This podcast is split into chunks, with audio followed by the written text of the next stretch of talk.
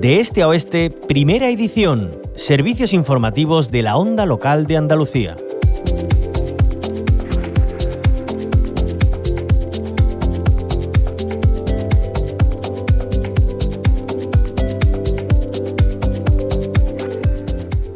El uso cada vez más frecuente de algoritmos para la toma de decisiones y de sistemas basados en la inteligencia artificial en muchos sectores de la sociedad, la economía y la vida cotidiana puede conllevar riesgos para el ejercicio de los derechos fundamentales por los diferentes sesgos como étnicos o de género que se producen en su diseño.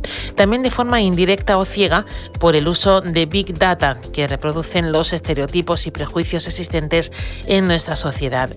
Esto es justo en lo que se centra el informe anual Discriminación y Comunidad Gitana, su décimo octava entrega, que corresponde a este año y que ya se ha presentado en Sevilla por la Fundación Secretariado Gitano. Hablamos con su director en Andalucía, Juan Reyes, director territorial de la Fundación Secretariado Gitano en Andalucía. Bienvenido a la Onda Local Andalucía. Hola, muy buenos días. Un placer estar con vosotros. Igualmente, Juan Reyes. Bueno, esto que nos parece un poco ciencia ficción, eh, que en los eh, Big Data, la inteligencia artificial, también esté esa discriminación. Eh, cuéntenos cómo la han detectado, cómo se puede discriminar a través de la inteligencia artificial, de esos algoritmos. Bueno, es, es, verdad que siempre, todos los años, este es el decimoctavo informe lo dedicamos a una cuestión concreta, ¿no?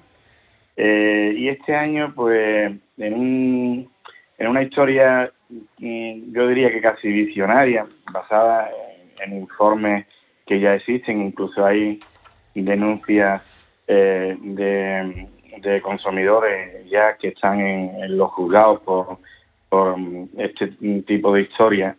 Y, bueno, eh, la ley de trato, la, ley de igualdad de trato recientemente aprobada ha tenido bien, por nuestras recomendaciones, también incluir un articulado con respecto a esto, porque aunque parece una, parece una cosa futurible, está más cerca de lo que creemos, ¿no? Porque eh, el tema de los algoritmos dentro de, de los derechos de las administraciones mm, que, bueno, que garantizan las administraciones públicas, eh, puede haber un sesgo. Un sesgo porque, bueno, los robots tienen la información que tienen, estos algoritmos eh, están diseñados por personas que pueden ser que hayan omitido determinadas circunstancias que hagan que eh, determinados colectivos pues se vean privados de, derechos, ¿no? Hay, bueno, incluso hay alguna estadística mm, hecha ya que que incluso con el tema del mínimo vital ha, habido mucha gente que se le ha denegado eh, por mm,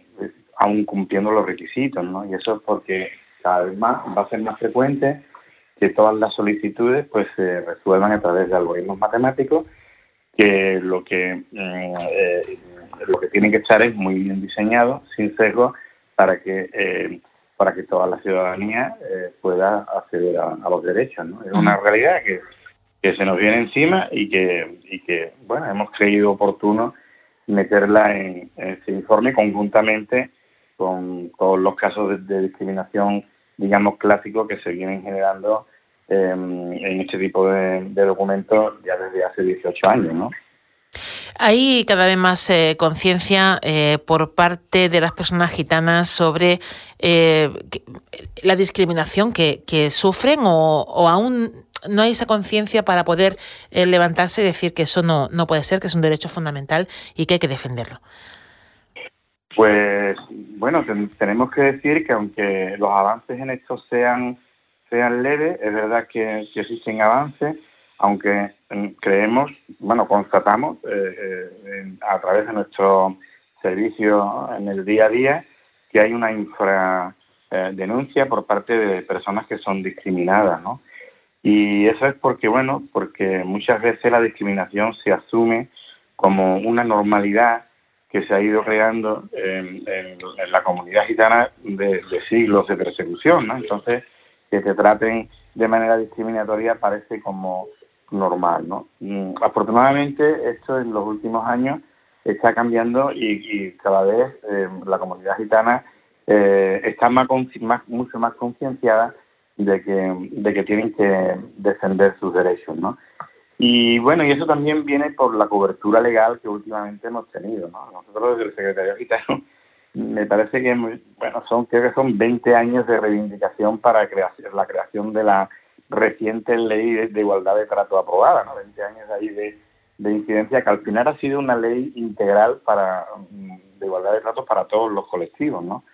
Y, esa ley pues también ha cambiado sustancialmente, aunque ya los delitos de odio estaban penados por en el Código Penal, por el artículo 510, eh, se ha metido una, digamos, un, nuevo concepto dentro del artículo que hace referencia explícita a la discriminación eh, concreta de, la comunidad gitana, ¿no? Se ha metido, al igual que existe el término antisemita, se ha metido también el tema de antigitanismo, ¿no?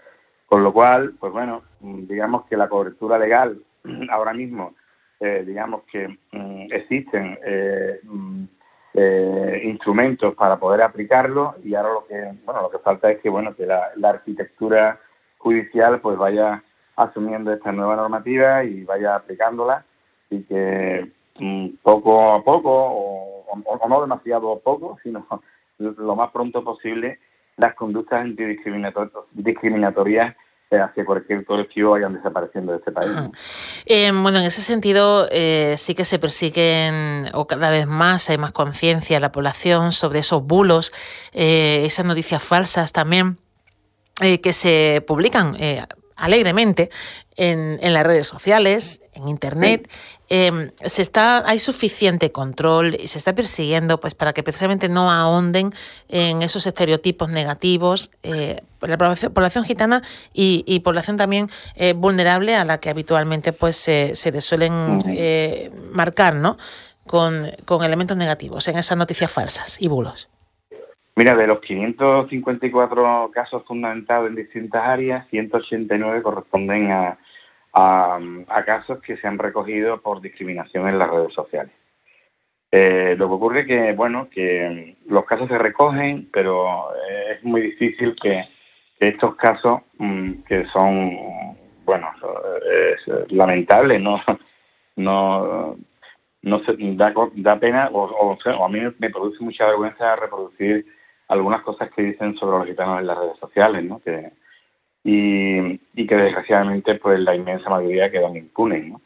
Porque, bien, todavía la legislación no, no tiene un mecanismo para, mm, para que la, digamos, las conductas de, incitación al odio en las redes sociales pues sean penalizadas, ¿no? Hemos tenido algún que otro caso que, que, que hemos podido llevar a juicio y que, y que bueno, que no hemos tenido mucha suerte con, con las sentencias, ¿no? Salvo en, un caso así aislado, que sí que tuvo una sentencia eh, favorable y se condenó a una persona a tres meses de, de privación de libertad, que luego se, se cambió por, por una prestación social, que bueno, que ahí, aunque existen, digamos, mm, pequeñas muestras eh, de, que se juzgan estos casos y llegan a juicio, la inmensidad de, de todas las lesiones que se producen en la comunidad gitana a través de las redes sociales quedan impunes. Pues eh, Juan Reyes, eh, director territorial de, la Fundación Secretario Gitano en Andalucía, eh, gracias por acercarnos contenidos de, ese informe que, como vemos, pues se abre a nuevas realidades que se suman a las discriminaciones tradicionales contra la población gitana y de la que seguimos hablando para concienciar. Gracias por atendernos, como siempre. Nada, nada, muchísimas gracias a ustedes y gracias por darnos voz en vuestro programa.